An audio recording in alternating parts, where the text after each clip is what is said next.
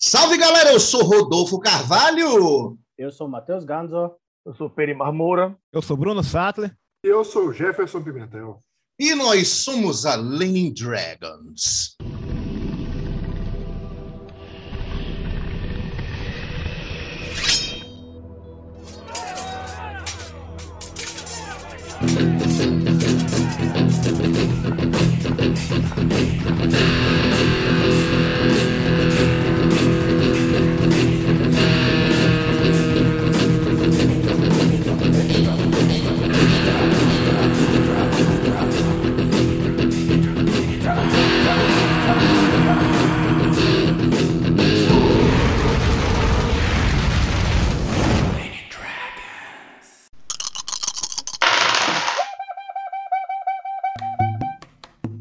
Fala patrota, meu nome é Shed, eu sou um tiferino, conhecido na quebrada de Neve Nunca como meu patrão.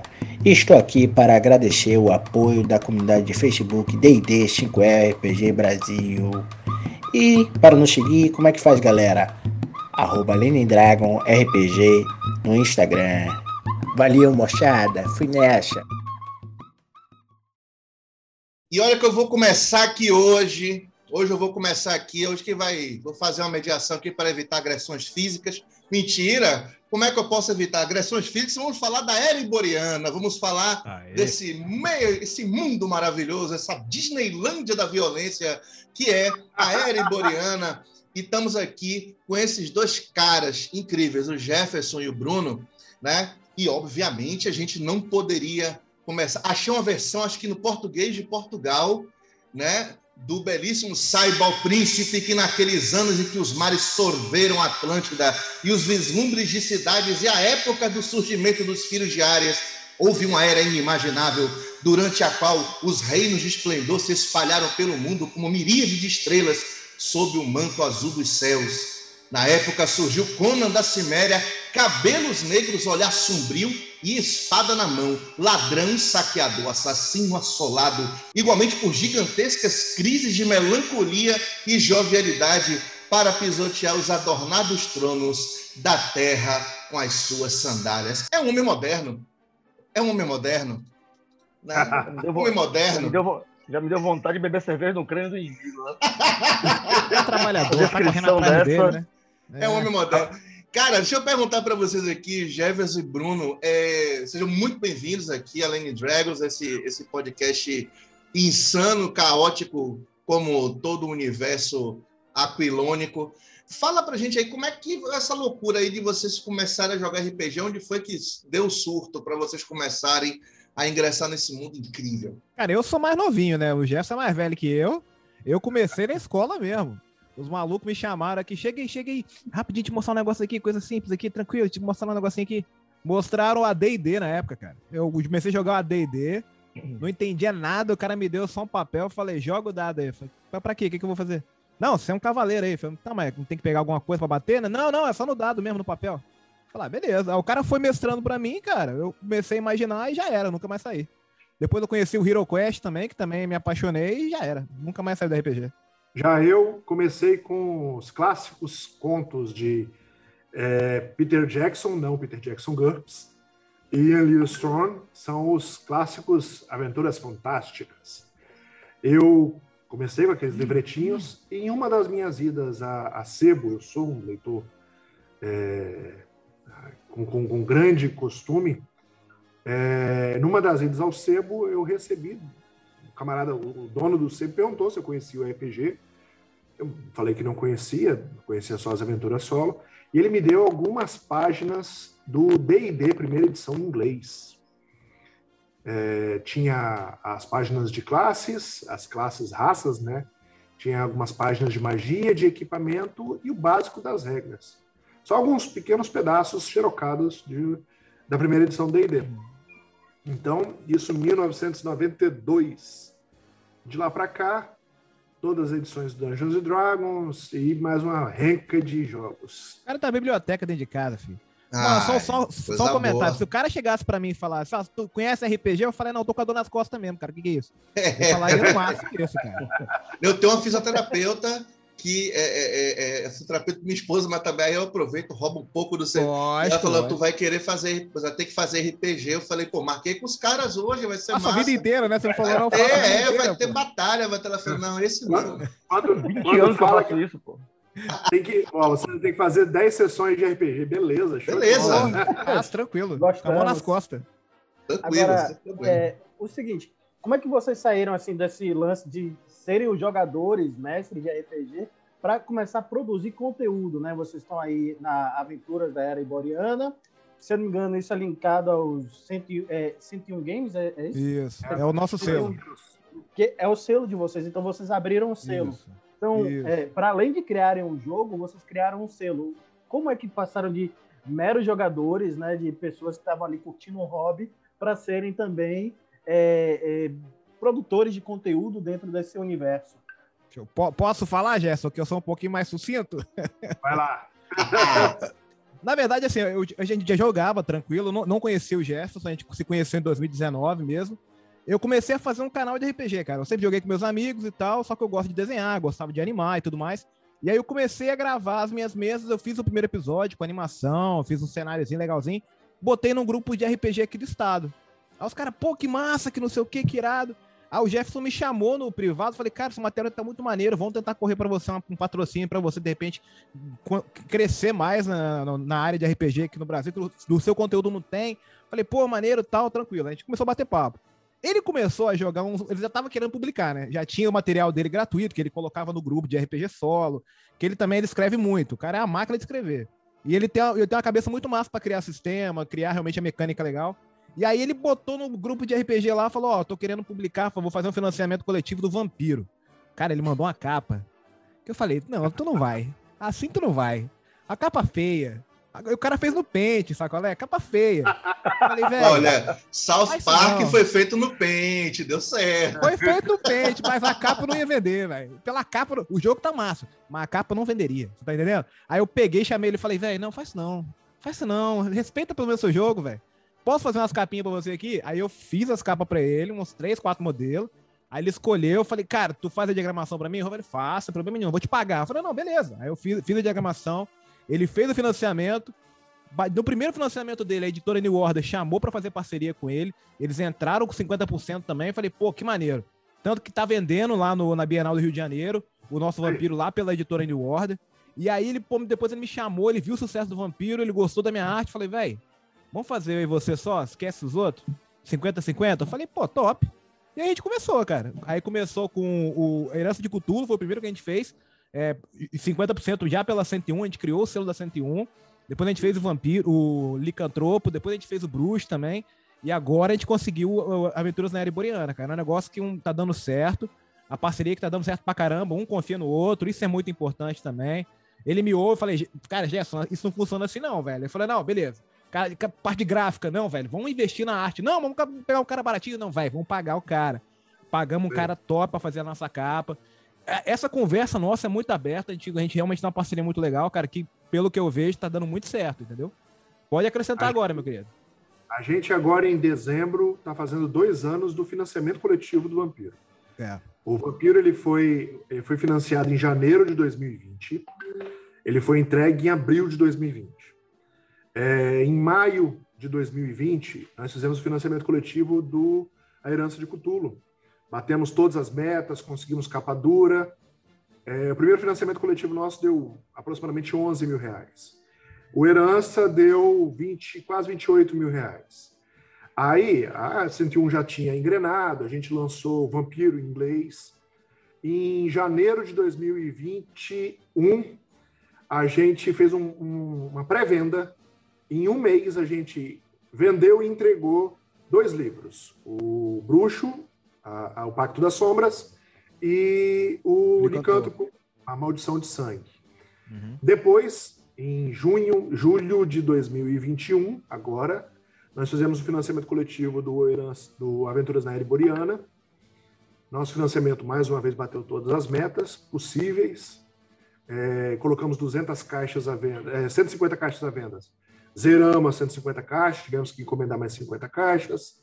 É, foi aproximadamente, foi o maior financiamento coletivo do RPG Solo é, batemos quase 70 mil reais neste último financiamento coletivo. A gente é, já entregou os livros, estamos só esperando os dadinhos chegar. A gente vai fazer, a gente fez dadinhos é, customizados, com a face do leão aquiloniano no lugar do 10 e a serpente estígia no lugar do 1. Dadinhos customizados, não era a proposta do financiamento, mas o financiamento, como é que a 101 Games faz o financiamento? O valor, a gente não faz financiamento para receber dinheiro, a gente não coloca na proposta do financiamento receber. A gente entende financiamento coletivo como financiamento coletivo é. O dinheiro é para financiar o melhor jogo possível. E a gente trabalha dessa forma. É, então, assim, a gente qualifica da melhor forma possível.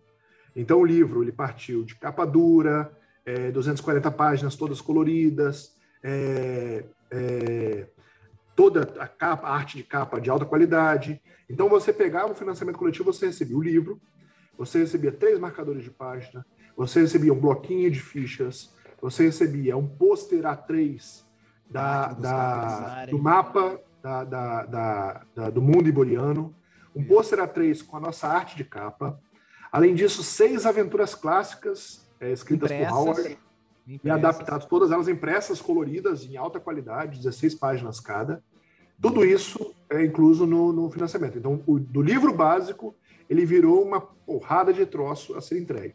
E vocês é, disseram, que, vocês disseram que arrecadaram quanto nesse financiamento coletivo para a Aérea Iboriana? É. Hã? É, 60 e poucos mil na. na pouco. É. 68 mil no, no, no, na venda básica, mais 10 mil no, no Kickstarter. No, oh. no, no Late Pledge. No Late Pledge. Uma coisa mas interessante. Eu vou falar, eu vou falar para vocês, tipo assim, realmente, o que ele falou, cara. A gente não, a gente não ganhou nada. Não, Tudo mas aí que é que ganhou, tá. É, leite, cara, não tem nem como ganhar. Isso. Não tem nem como tem, ganhar, né? É. Porque, na verdade, se a gente parar para pensar, é, vocês estão fazendo uma, uma, baita produção gráfica, né? É, é um, um, projeto muito grande, é robusto pra caramba. Foi. Né? É, é, o que acontece?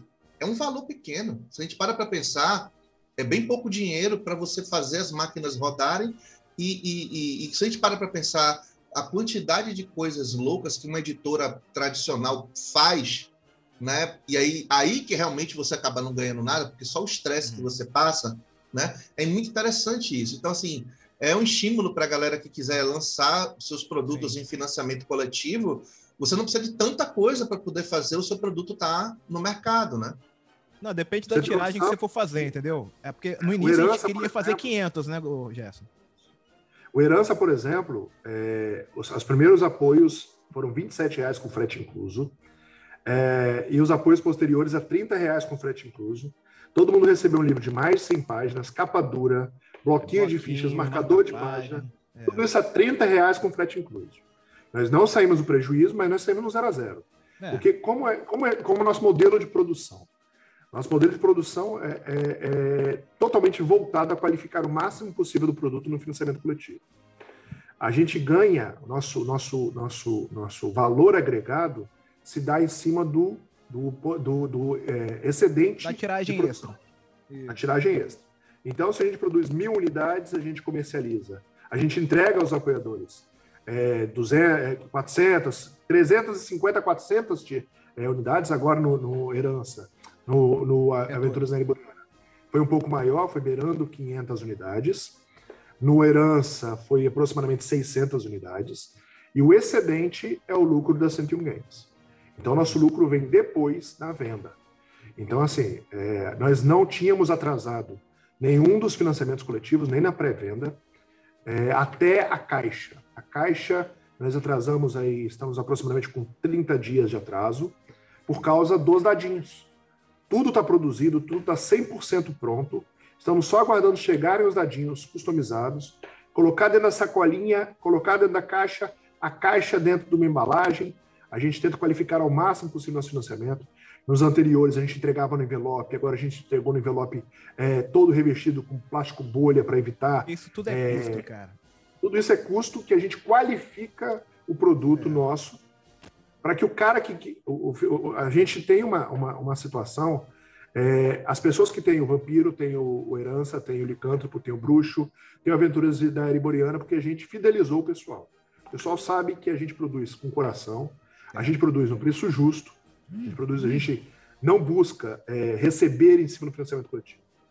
A gente busca, é, é, é, é se, se a gente planeja todo o financiamento coletivo, não só o valor básico, como todas as metas a serem batidas. E quando a gente estabelece as metas lá no financiamento coletivo, a gente pensa: isso aqui vai dar justamente para produzir de 500 a 1000 unidades, com o desconto que a gente vai ter na produção unitária, ao ampliar a, a, a margem. A gente vai conseguir colocar um bloquinho de fichas de graça, a gente vai colocar um marcador de páginas. Então, um único livro virou livro, seis aventuras, dois pôsteres a três, bloquinho de fichas, seis marcadores, é, tudo incluso naquele valor inicial que seria só o livro. Isso aí. Cara, muito bom, muito bom mesmo. Inclusive, estou ansioso, é, já que antes de terminar esse bate-papo hoje aqui, já quero todas as diretrizes aí de como é que Massa. eu faço para adquirir toda a fila, né? Toda a fila.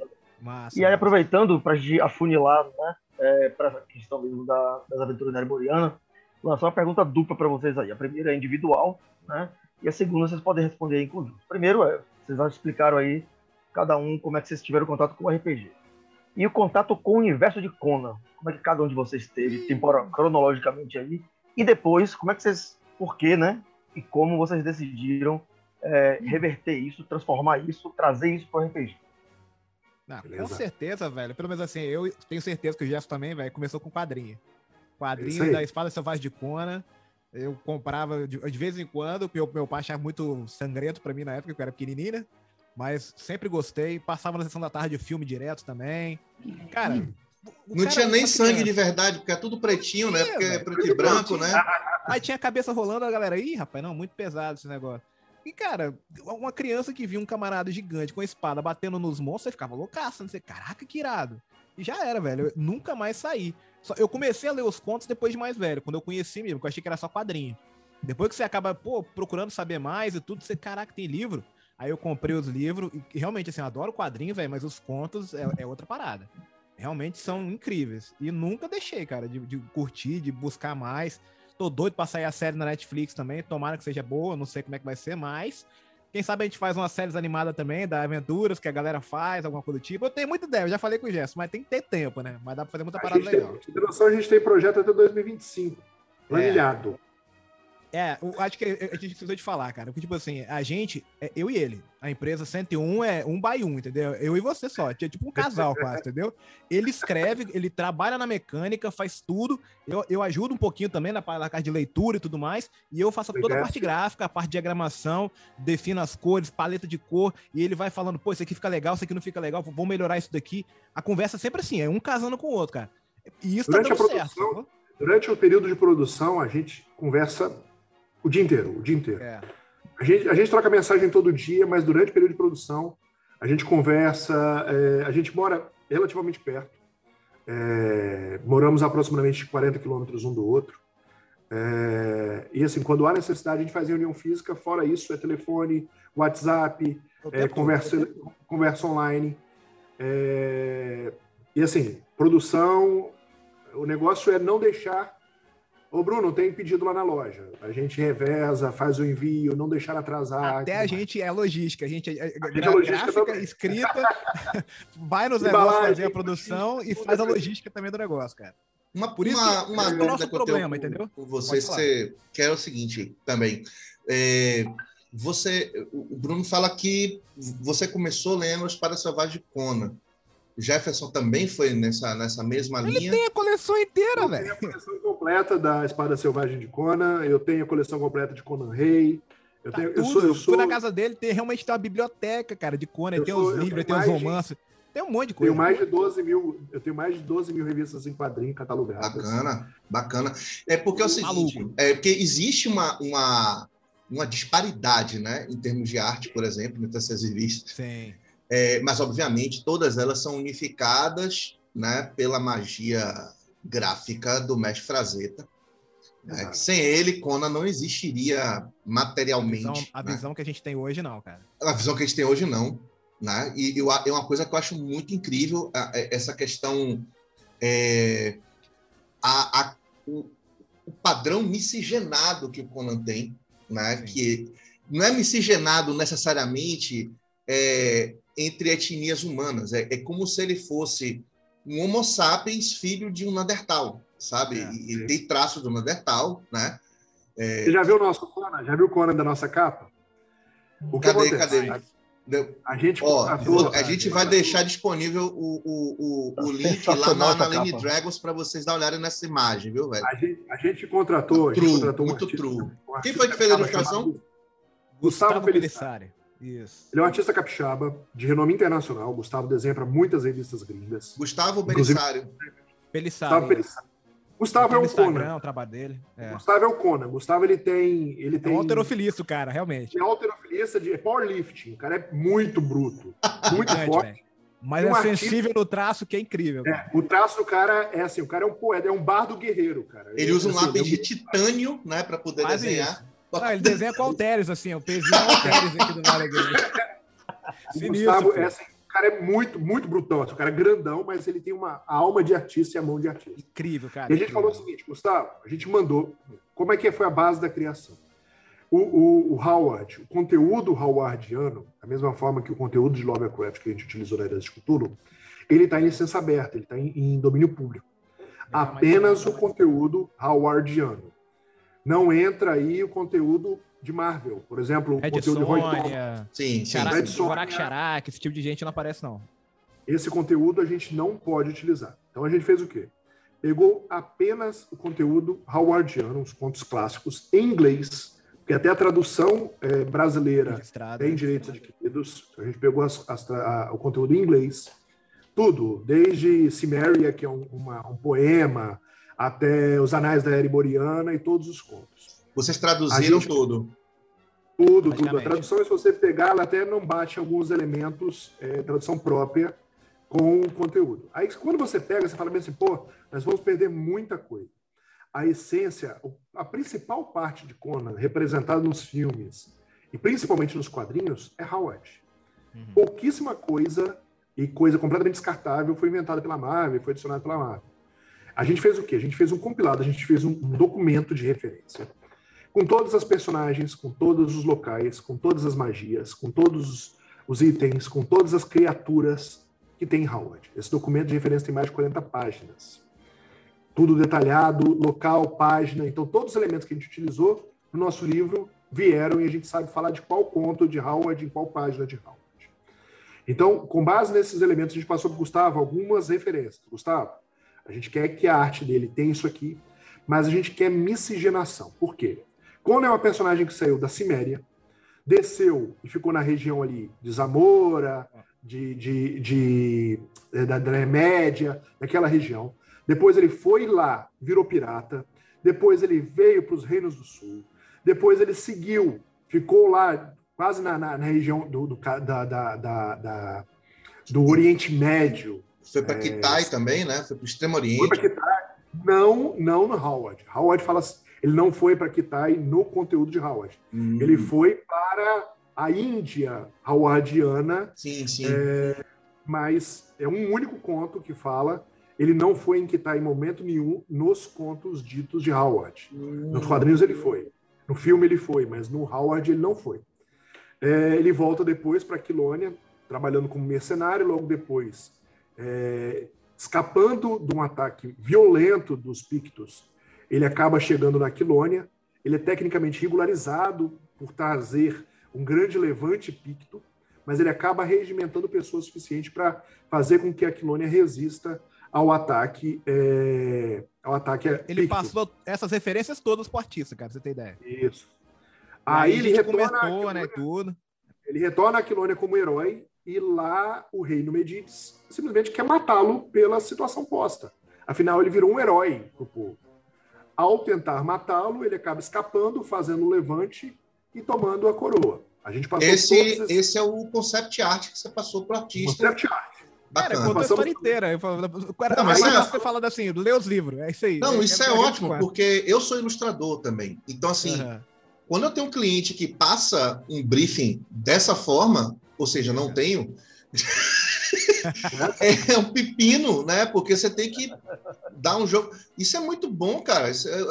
Se você... olha, o que, que, nosso... olha o que, que o nosso Conan tem. Cabelos negros com algumas nuances brancas, já porque ele já está começando a alcançar a idade. A, idade, a pele queimada de sol, os olhos azuis faiscantes, um piercing no nariz, herança do período sulista, do período que ele ficou lá nas, nos Reinos Negros, argolas na orelha, herança dos piratas barachos, a armadura toda constituída de elementos de vários locais em que ele passou. Ele tem uma cota de malha, uma ombreira, ele traz um machado picto em mãos, uma espada aquiloniana na cintura, ele carrega o, o leão aquiloniano. Assim, ele, ele ficou. É uma esponja é um... cultural, né, cara? O negócio dele é esse, ele tudo, né? Isso, Isso aí. Até porque o Conan, ele é assim. Você sim, lê sim. os contos, é, quando ele está lá no meio do, dos piratas, ele se veste como pirata. Quando ele está lá nos Reinos Negros, ele veste couro de leopardo, penas nos cabelos. Então o Conan ele, ele, ele se adequa e aprende. O Conan tem uma, uma, uma ele tem uma inteligência é, incrível, é até mais afiada, é, mais, é, até mais poderosa do que a força dele. O Conan ele, ele é tido como um homem muito inteligente. Ele aprende idiomas em quase todas as terras em que ele vai. Ele, ele, ele, é, ele, é, ele é muito prolífico nos conhecimentos e nos idiomas. Então, assim, ele não é só um bárbaro bruto e burro, muito pelo contrário, ele é estratégico, ele é inteligente, ele é sagaz, ele é um, um, um, ele se torna, ele aprende ao longo do tempo a se tornar um comandante de tropas.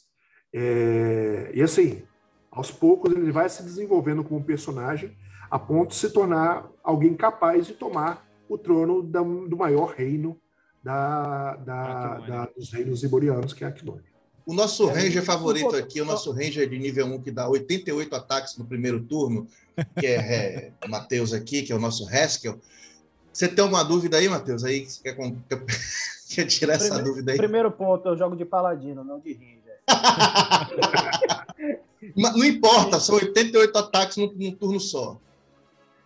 E, e, isso é meu smite uma, vocês estão trazendo né, o, o, texto de referência de vocês e vejo que ele é bem robusto, bem construído, tem uma linha bacana. E vocês se pautaram em cima do Howard por conta das questões dos direitos autorais e tudo mais. Ah. Mas também o Howard, né, é, é, existem alguns elementos dentro da literatura dele que são questionáveis hoje em dia. Né? A gente parar para olhar. Questão racial. Né, gente, uhum. Isso, é, questões sim. raciais, questões de machismo. Como é que vocês tra é, traduziram isso? Porque eu imagino que deva ter tido uma modernizada no, olhar sim, sobre sim. o personagem, sobre a literatura é, é, como um todo. Vejo que isso também está muito nessa questão da, da, da, desses elementos que vocês foram catando né, e colocando no, junto com, com o Conan. Mas, por exemplo, tem esses elementos que são é, é, raciais e tem os elementos também que são misóginos, né? Como é que vocês Exato. traduziram isso para que, por exemplo, mulheres venham a se interessar por esse universo, né? Que eu penso que ele é muito masculino e masculinizante, digamos assim, na, sim, pelo sim. menos no projeto de Howard. É, a nossa construção gráfica é, já partiu da inclusão. Logo no começo do livro, a gente tem 15 personagens prontos, 15 arquétipos de personagens prontos. E se você pega, você vai ter negros, você vai ter mulheres, você vai ter todos os grupos étnicos representados naqueles 15 arquétipos que estão lá. Nós temos o baracho, nós temos mulheres, quase 50. Salvo engano, são sete das oito artes são femininas. Nada de mulher. A gente teve o, ilustrador interno, a gente trabalhou com dois ilustradores internos, Felipe Faria e o Alan, Alan Ribeiro. Nós não temos é, Meio Biquíni, em momento nenhum. A gente não tem nenhuma mulher representada como arquétipo, como estereótipo é, sexualizado. Então, nós temos uma sacerdotisa toda vestida, nós temos uma assassina com roupas, é, é, com mantos e tudo mais.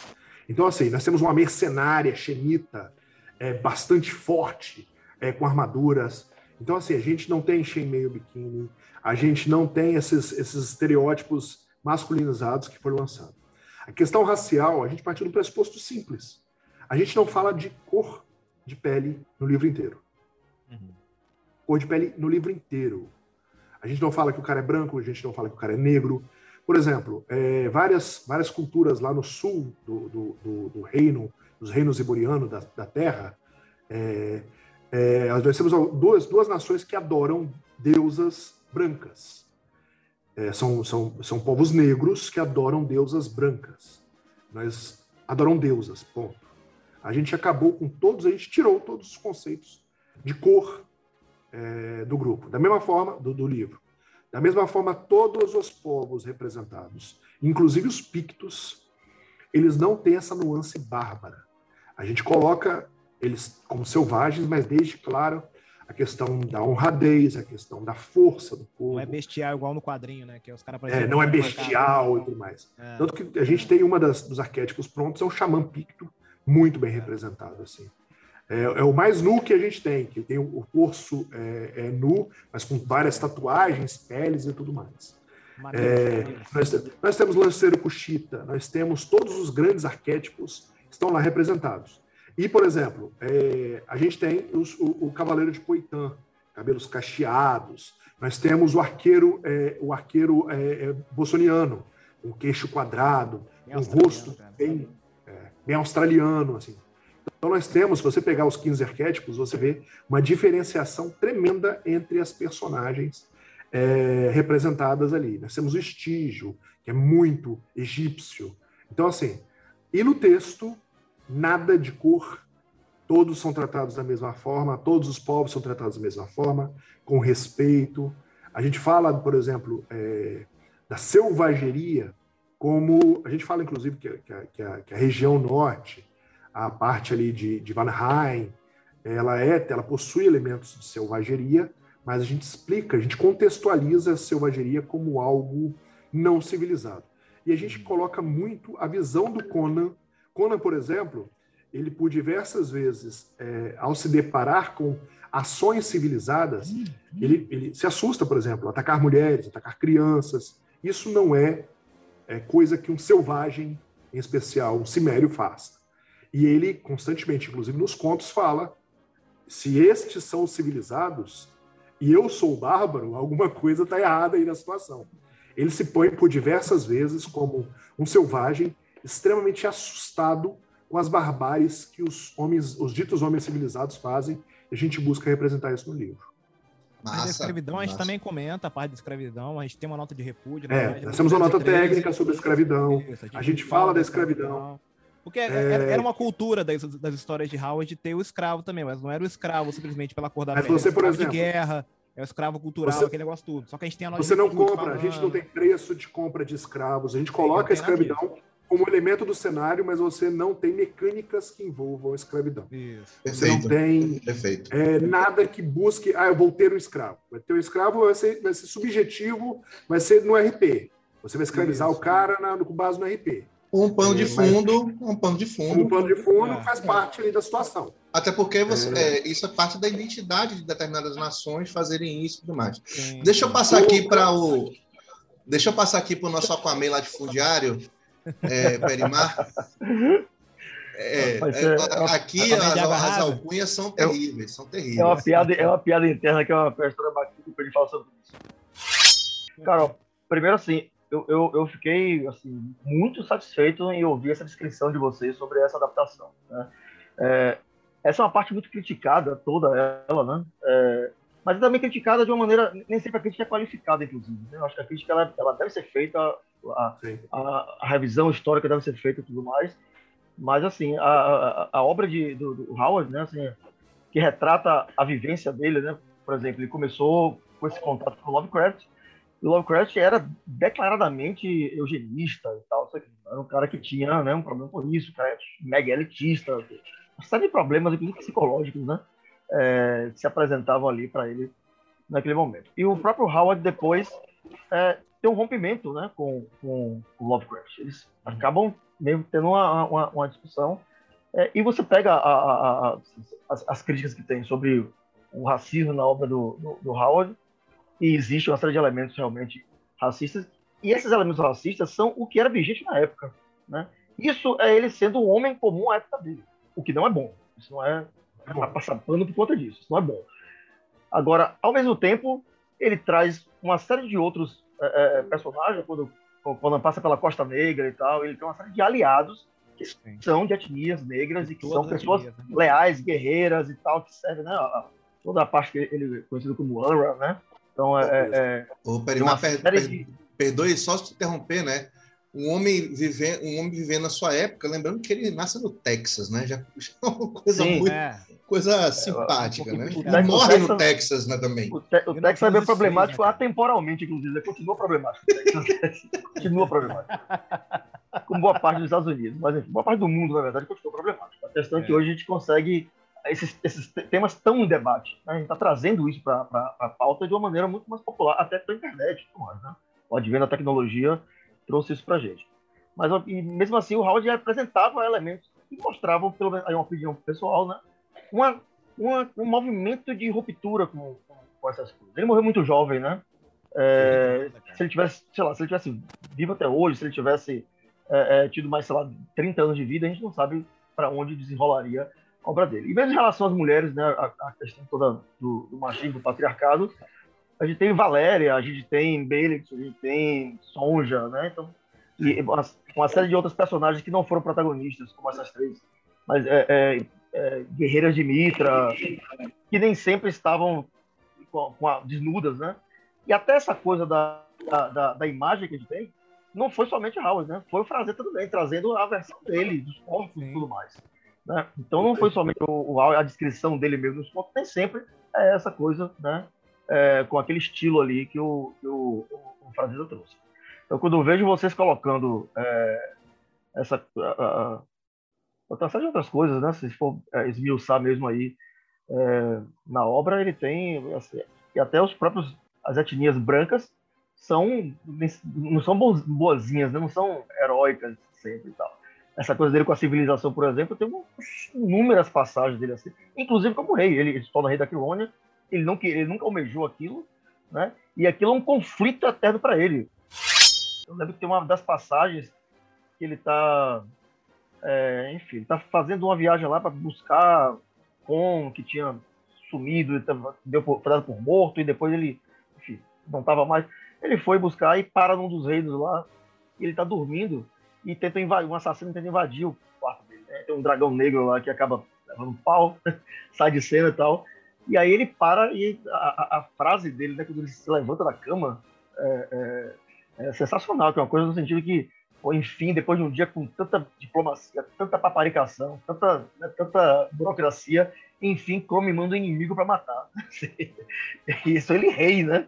Do maior reino da era boreana. Então, assim, ele nunca é, é, é, teve uma convivência boa com essa questão. E várias outras passagens ele diz, assim, ele, é, de, de histórias é, extras, assim, tal, que não foram da, da Espada Selvagem, onde ele sai da cidade dizendo eu prefiro dormir na, na- na mata, né, na, na- selva, porque vocês citadinos assim, têm um comportamento que é inaceitável.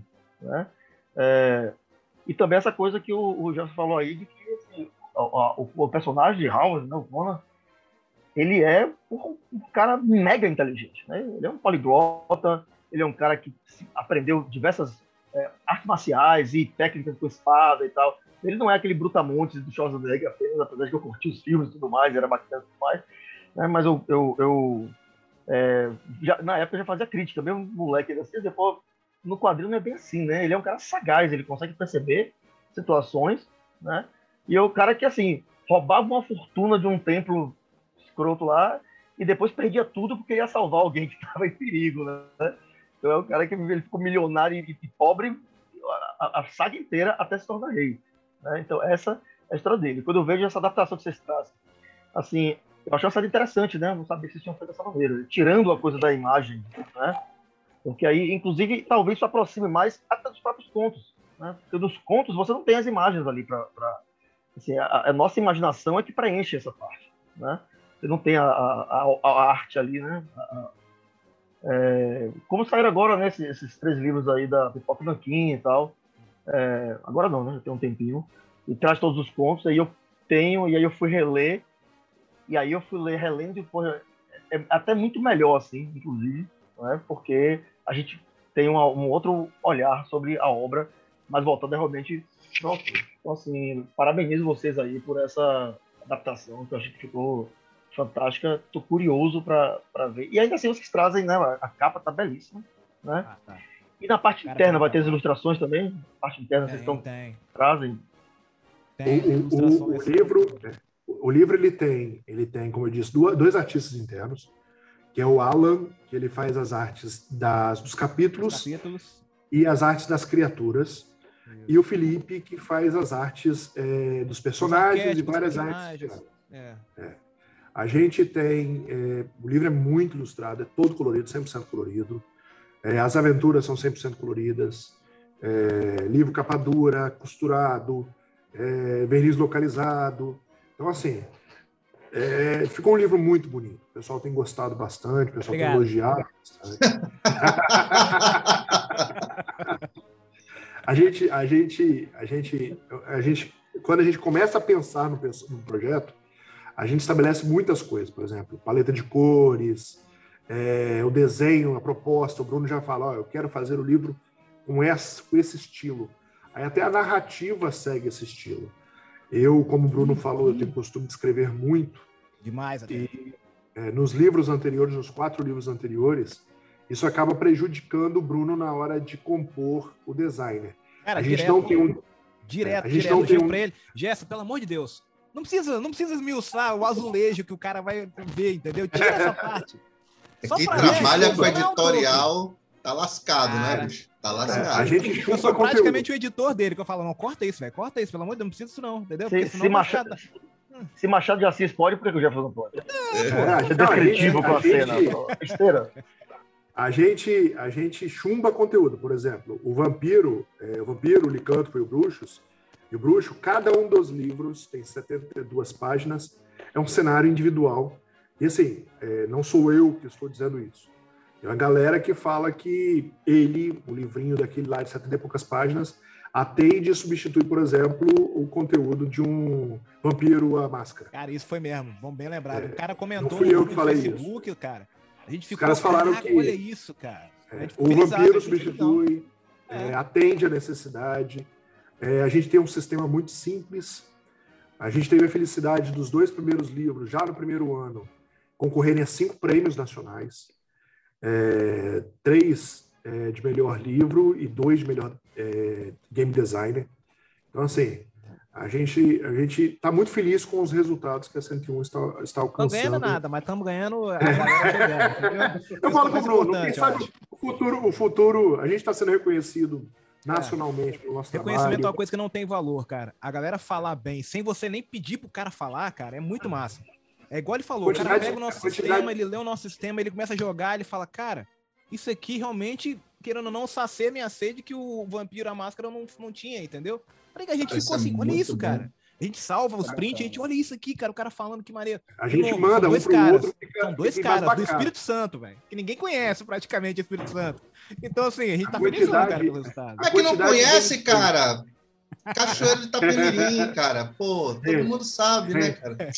É, Graças ao rei. A quantidade de games, a quantidade de gameplay no YouTube, a quantidade de conteúdo de alta qualidade que os caras gravam, assim, os caras gravam de coração e mandam lá no Facebook, mandam no Instagram, mandam no, no, no YouTube. A gente fica bestão, fica um mandando para o outro, feliz da vida. Exato. É, muito orgulhoso, porque ser elogiado, a gente está sendo elogiado por, por, por, algumas pessoas bem representadas, assim, bem, bem, bem, bem, bem importantes assim, no mercado nacional. Eles Isso. muito elogiam e, é e, e é o que o pessoal fala, né? Que, tipo assim, depois que você faz o sistema, o sistema não deixa de ser é, aquele sistema autoral e passa a ser original mesmo. Agora é o nosso sistema da 101 Games, entendeu? Todos Nosso não, do mundo. Vai... Do mundo. Isso, Nossa, nosso, é, nosso sistema ele é licença aberta. Qualquer isso, pessoa pode bom, produzir conteúdo é, e todos os conteúdos. Assim, Bruno e eu, além de termos muito conteúdo gratuito disponível na internet, é, Bruno, por exemplo, fez um conteúdo recente do Fallout RPG, a gente não tem a licença. Bruno fez um conteúdo gratuito e colocou à disposição.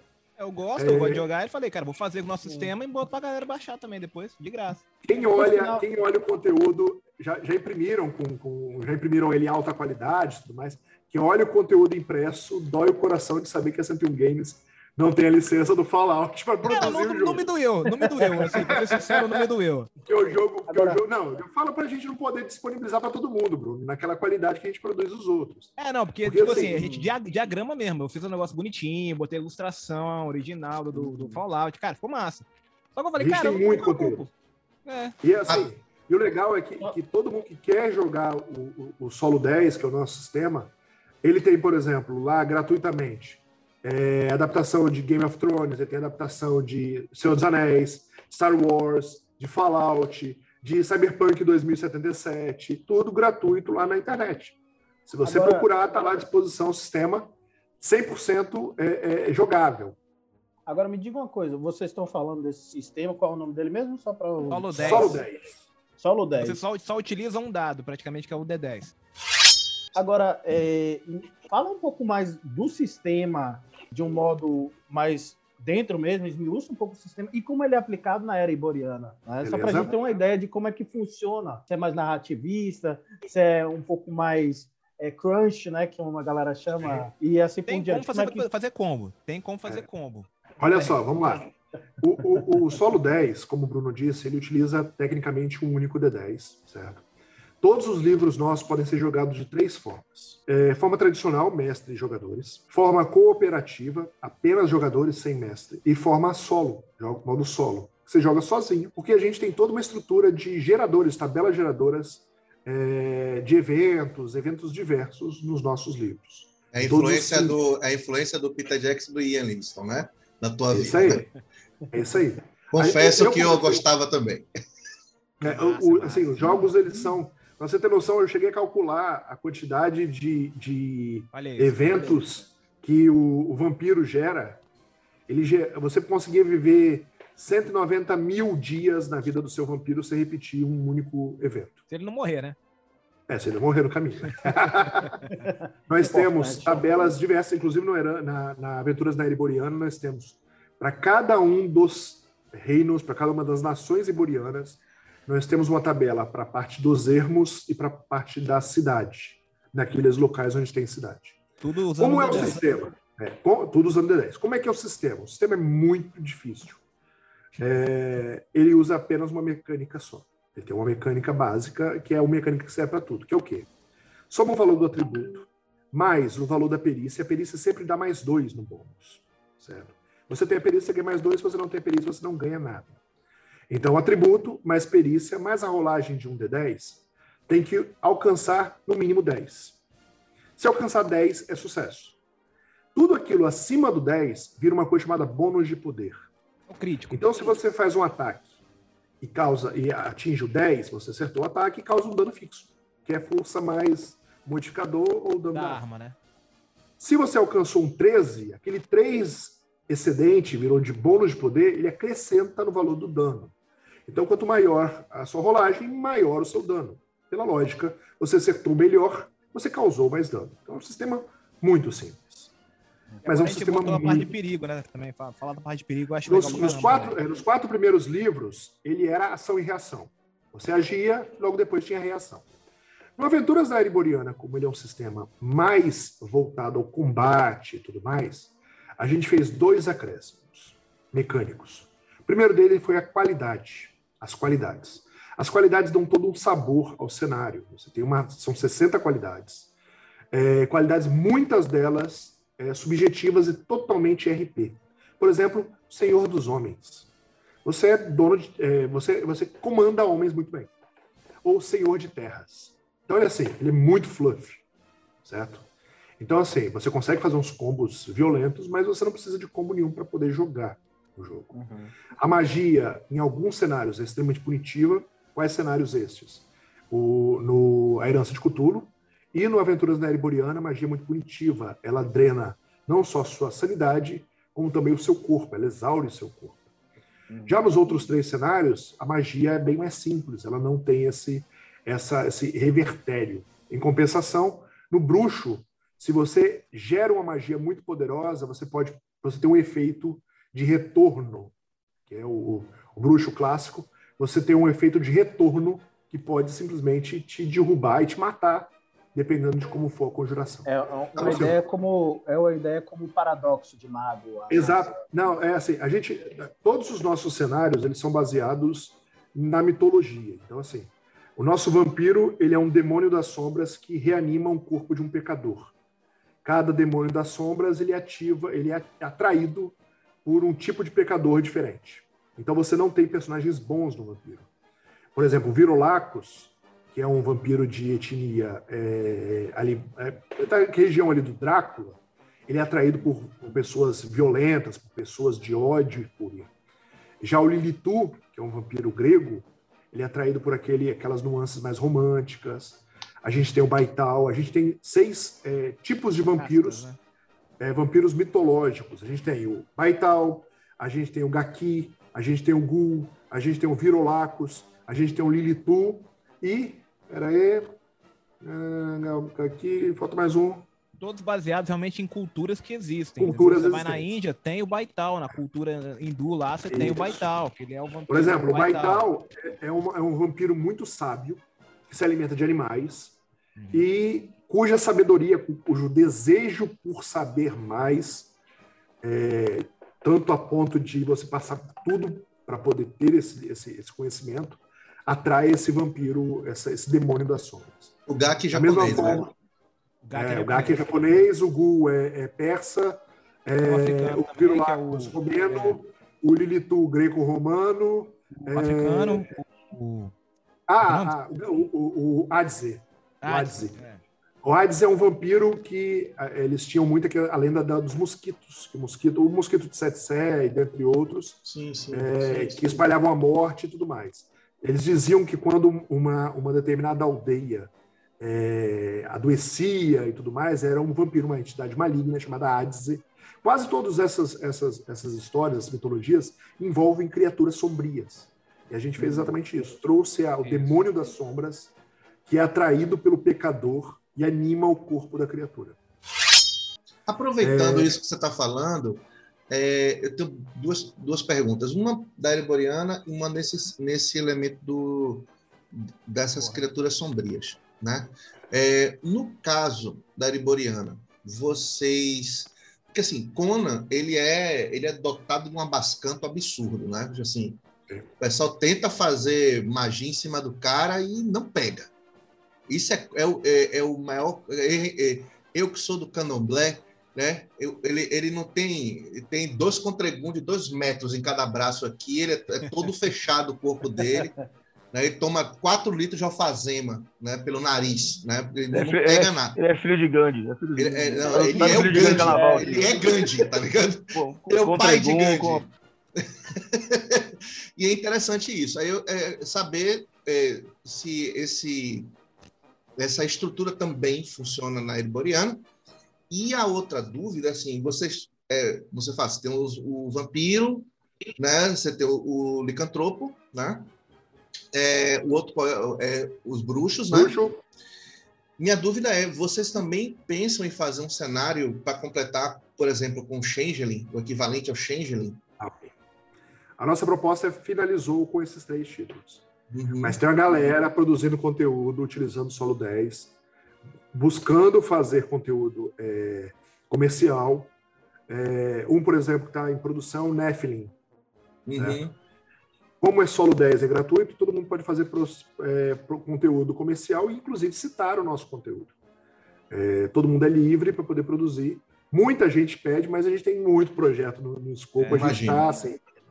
É, a gente agora está indo, indo para o lado do board game. A gente vai produzir um jogo chamado For the Quest, que ele é uma releitura do Hero Quest clássico, que é um jogo cujo Bruno e eu, é, que o Bruno e eu somos apaixonados.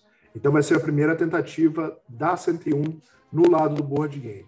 É, a gente tá meio que já fez um meio a gente já fez um meio caminho é, no herança no, no Aventuras na Ereboriana. A gente tem o screen, a gente tem o escudo do mestre, a gente tem uma caixa, a gente gostou muito da qualidade dessa produção. Cara, então, tudo a gente já está... Listado, tudo feito, é tudo bom feito falar, eu acho maneiro. Hero Quest, o, o, o Hero Quest. É, o nosso não, vai ser não, o For the Quest. Então, todo o nosso conteúdo, toda a nossa produção é, é capixaba. Ah, original. bacana. A gente não pegou Nossa, nada de licença até hoje, porque a gente falou que, cara, a gente consegue produzir coisa independente. No, se a gente pega uma licença, a gente vai pagar uma licença enorme, a gente não tem tanto, tanta demanda, não tem logística, não tem é, marketing para, querendo ou não, pagar essa licença depois. É mais fácil a gente produzir um produto autoral, mostrar a nossa cara pro mercado para ficar conhecido, cara. Eu dou exemplo até, por exemplo, do, do Selbit, cara. O cara começou a jogar RPGzinho dele e tal, pô, fez um livro agora. Também é mesmo, mesmo esquema. Ah, o Bruno Bock comprou, né? É, o Bruno Bock comprou uma caixa de Hero Quest e ele, é, porque o Hero Quest brasileiro, ele tem umas miniaturas são de papel. Para você ver É como o brasileiro é, é, brasileiro é doidão por RPG, que to- a gente cola, a gente faz miniatura de, de, de caneta Bic, vai. É, o- Né? É, Ele agora- é o Ele, ele- acho que ele comprou a impressora 3D, ou ele encomendou uma impressora para alguém tem uma impressora 3D para fazer exatamente aí. É, que não está vendo, não tá vendo aqui do. O Bruno está mostrando a miniatura do Hero Quest, o Conan, o mini, o mini Conan. Essa eu aqui. que fiz, essa eu que fiz. Eu que Essa essa foi pode. Bruno, essa é do Bruno. É, mas ele encomendou, parece que ele encomendou para fazer a miniatura em impressão 3D, ou seja, para Uhum. ficar um negócio mais. mas Ele foi tudo por conta dele, e assim, só para ele. Ele não está fazendo para comercializar. Que é, Qual, qual, qual é nosso. Qual, assim, a 101 Games tenta, tenta trazer o melhor pelo menor preço possível.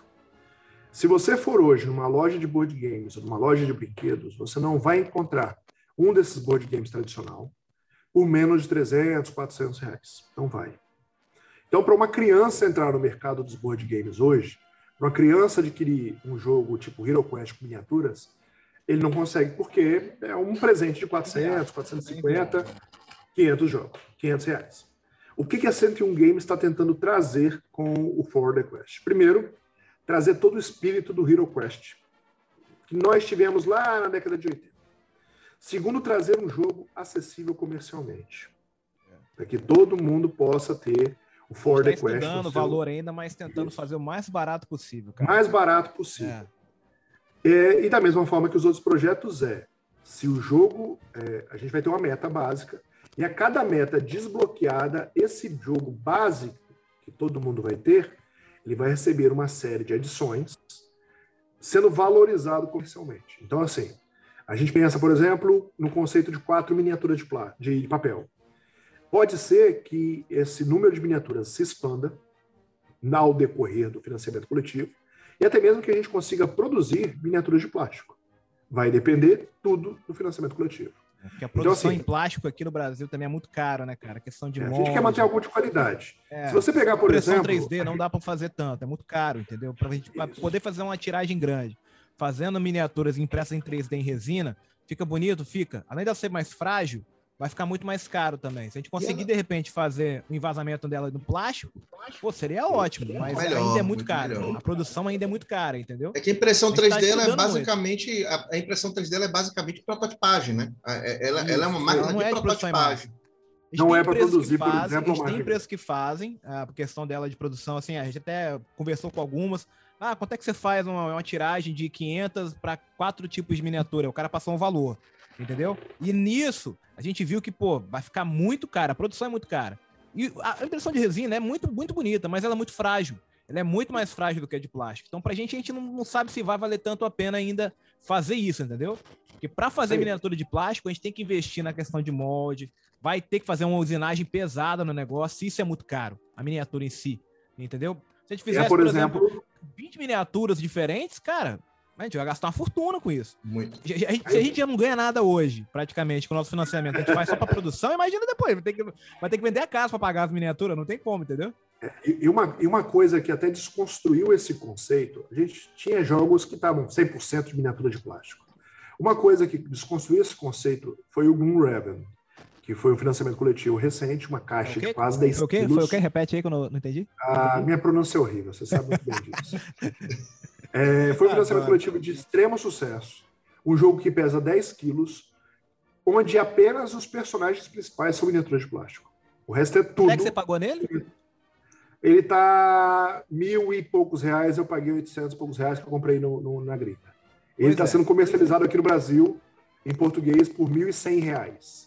Cara, assim, você Ele olha tem- pro, pro público brasileiro, o cara pagar 800 conto no, no board game, cara, Não, É um salário mínimo, né? O cara trabalhar um mês. Não, é, é, é literalmente surreal, 1%, é né? Literalmente Surreal. 1%. A gente, É. A gente não quer isso. A gente quer um jogo Não, acessível.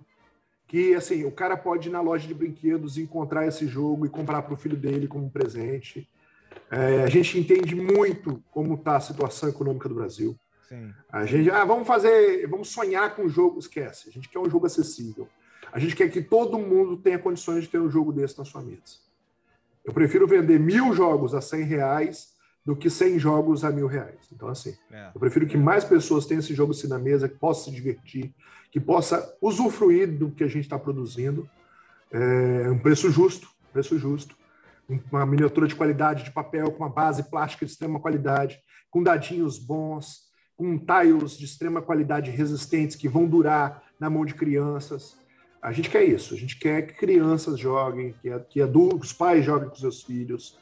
A gente não está produzindo jogo para cara que quer gastar 600 reais, não. Isso, é. ele tem, o, ele tem a, a, o nicho dele lá. A gente quer pegar aquela criança que vai ganhar isso de um presente de aniversário, um presente de nas condições brasileiras, o salário mínimo que a gente tem, com as dificuldades econômicas que a gente tem. Então a gente quer trazer uma proposta brasileira para os brasileiros. Massa, muito bom. Olha, eu tô sentindo vender 30 conto, mas não dá, né? Mas vamos ver. Olha, eu tô sentindo o frio do ar cercaniano aqui no meu pescoço porque estamos caminhando para o final, tá. né? E é, infelizmente você vê que o papo é bom pra caramba e, e aí a gente vai sentindo, né? Infelizmente a, a, a, a, a dor de partir, né? Mas é, eu assim, eu estou fascinado aqui pelo trabalho de vocês e, e, e, não somente pela produção, porque assim, tem uma galera que está produzindo muita coisa bacana, não sei mas essa preocupação com vocês de manter, de dar o acesso, né, como vocês bem falaram aí, as pessoas terem o, o, o material é, é, em suas vidas, né?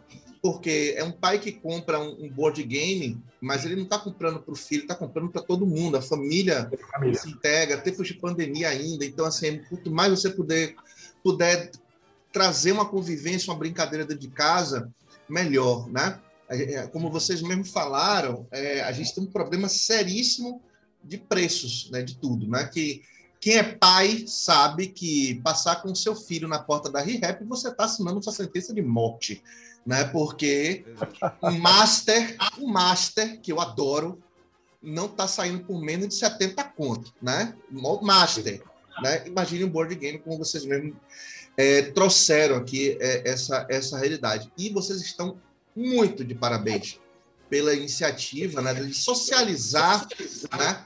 É, nada melhor do que vocês falarem na Lane Dragons isso, né? É socializar é, a, a, ludicidade, né? A Ludos, né? A base de tudo, né? Da, da gente se divertir e tudo mais, é, nesses tempos que a gente está precisando bastante.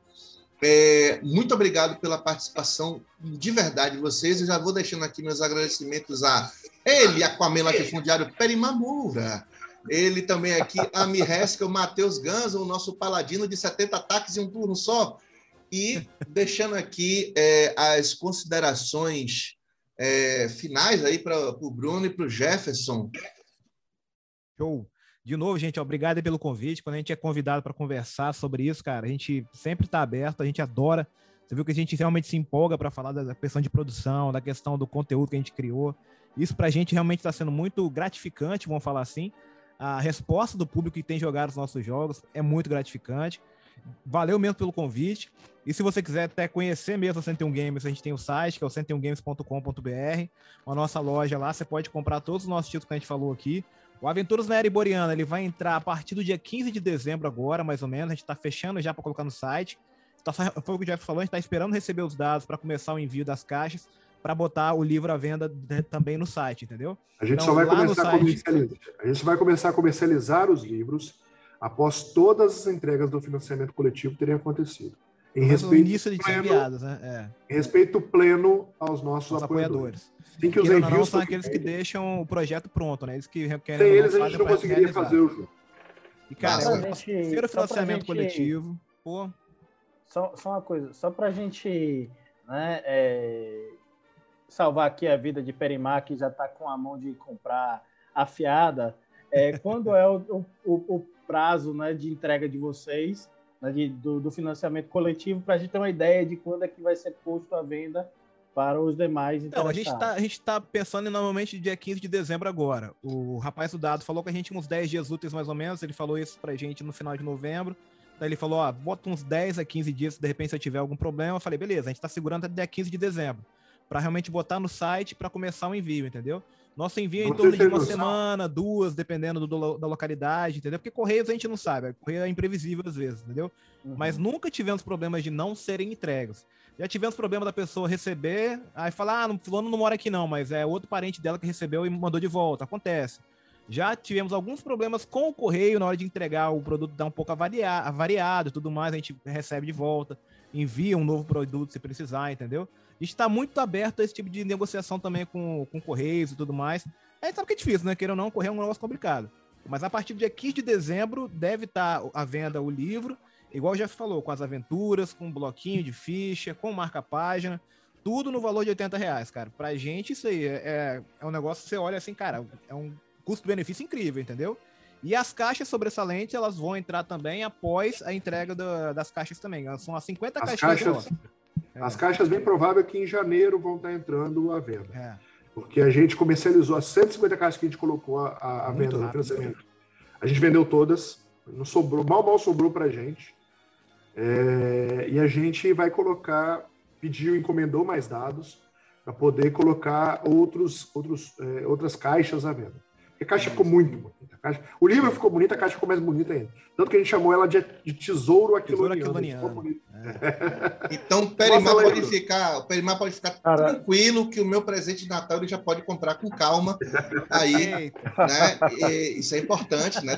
É, tem que deixar claro aqui, né? Já tá, pode ficar tranquilo, viu? Meu presente é. já pode comprar lá.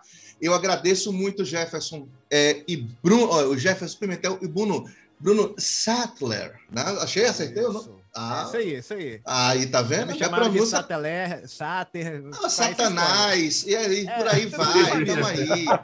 É que tem o nome de Rodolfo, é chamado tá de Rodrigo Ranulfo, né? Já fui, né? Obrigado, mais uma vez, Jefferson, obrigado, Bruno, obrigado, Matheus, obrigado, Perimar, e vocês nos acompanhem nas redes sociais, é, arroba Dragon RPG, né? E a gente também Está é, lá no Facebook também, é só procurar Lane Dragons. Né? Não esquece de comprar esses benditos livros da Ariboriana, porque tão incríveis. Já vai no site e já fica logo ligado. E, obviamente, fica também ligado nos financiamentos coletivos que vão surgir da galera da City Games, que está brocando, como a gente fala aqui em Salvador, né? E a gente curte muito RPG.